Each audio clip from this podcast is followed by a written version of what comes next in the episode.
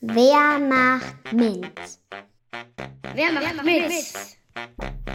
Auf den Spuren von Frauen in Naturwissenschaften und Technik.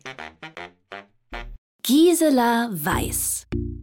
Heute lernst du Gisela Weiß kennen.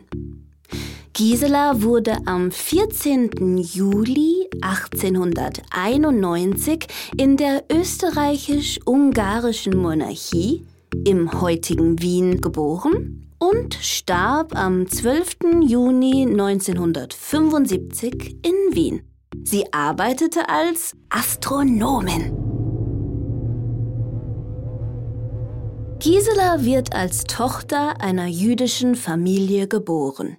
Ihr Vater besitzt mehrere Holz- und Eisenwerke. Sie macht ihre Matura am Gymnasium Rahlgasse. Das ist zu dieser Zeit die einzige Schule in ganz Österreich, an der Mädchen eine Matura machen dürfen. Und nur mit Matura kann man später studieren. Gisela interessiert sich sehr für Naturwissenschaften. Sie belegt die Studienfächer Mathematik, Physik und Astronomie. Ihre Abschlussarbeit schreibt Gisela über den Asteroiden Ambrosia.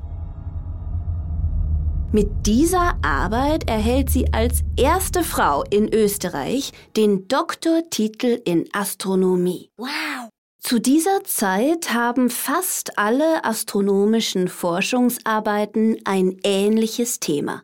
Wie kann man die Flugbahn eines Kometen oder Kleinstplaneten berechnen?